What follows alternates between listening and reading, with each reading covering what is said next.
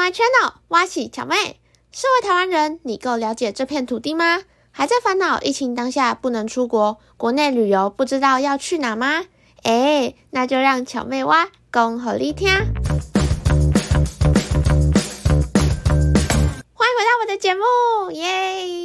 其实我会办这个频道啊，是因为我个人对历史蛮有兴趣的。那身为高雄人的我，本集就先和大家聊聊左营旧城这个地方。那这次呢，我们邀请到一个在左营土生土长的 local 来宾，和我们聊聊，让我们掌声欢迎他。各位观众朋友，大家好，我是爷爷，我的名字叫爷爷，但我不是真的爷爷啦。天公爷爷有一个很威的绰号，叫做“行走式的维基百科”。那你对左营这片土地应该有很多了解吧？我小时候的生活圈在新旧左营之间，对于左营当然有很深的了解啊。之前呢，我外地的朋友就问我说，为什么左营跟凤山都叫旧城呢？我发现身为在地人的我也回答不出来，诶，是为什么啊？那是因为左营跟凤山以前是同一个区块，统称为凤山城。那你现在听到的凤山旧城是指当时一整个凤山城。至于左营称为旧城，是因为早期行政中心在左营，后来才迁移到今日的凤山。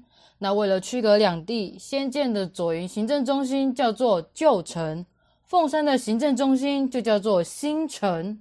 哦，原来凤山旧城是指以前的凤山城，而会称左营为旧城，则是因为它是早期的行政中心。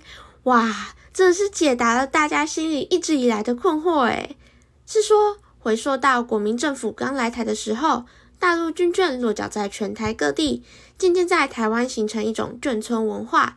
像左营这个地方啊，听说就有多达二十二处的眷村群了耶。No No No，其实早在日治时期的时候，左营眷村就已经开始形成了呢。真的假的？早在日治时期的时候就有眷村了。对啊，早期为日军官社区，到后来国民政府来台之后，因为人口太多了，就将日治时期留下来的房子继续沿用。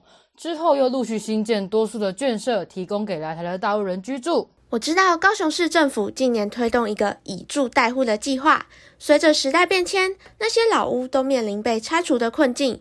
一部分眷村转变成民宿，延续眷村丰富的生命与居住机能；还有部分的眷村呢，整合成了文化园区呢。来，爷爷报好利哉！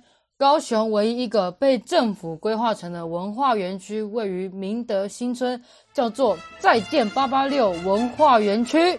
哦，我知道。我看到很多网美去那边打过卡，诶从照片上看来啊，感觉把眷村原有的样貌维护的很好，诶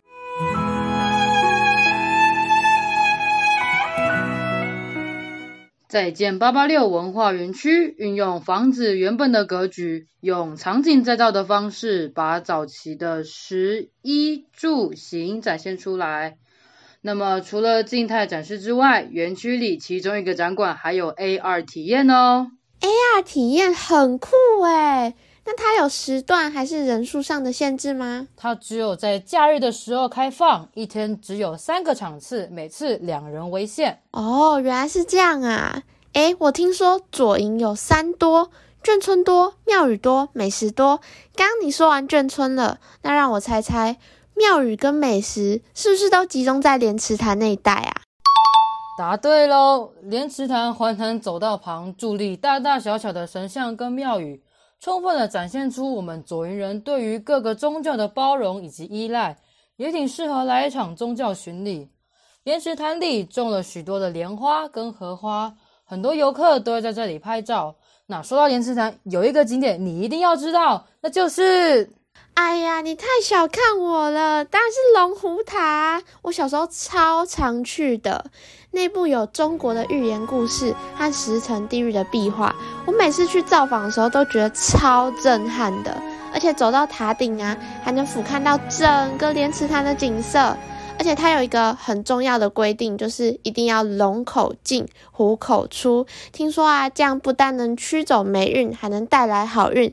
它还曾被 CNN 评为爱上高雄的十大理由之一，真是当之无愧啊！哎呦喂，没有想到你懂那么多啊！那内力刚在龙虎台由来吗？啊，郭董有妈祖托梦选总统，我猜可能也是神明托梦叫居民去盖之类的吧。嗯，嗯，是的。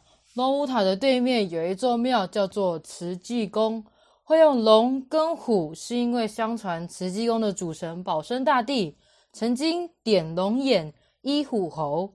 那庙方依照保生大帝的指令去建造这座龙虎塔，点龙眼医虎猴这两个神话故事就奠定了龙虎塔的存在。原来保生大帝不仅能医治人类，连神兽也能救，难怪当地居民还为了他建庙，真是有够神的诶今天真的对这片土地又更了解了一点呢。那我们掌声谢谢爷爷。那我们今天的节目就到这里告一段落啦。还想知道国内有哪些旅游景点吗？还想继续挖掘台湾这片土地的秘密吗？那下周同一时间也请继续锁定本频道。我是巧妹，我们下集见，拜拜。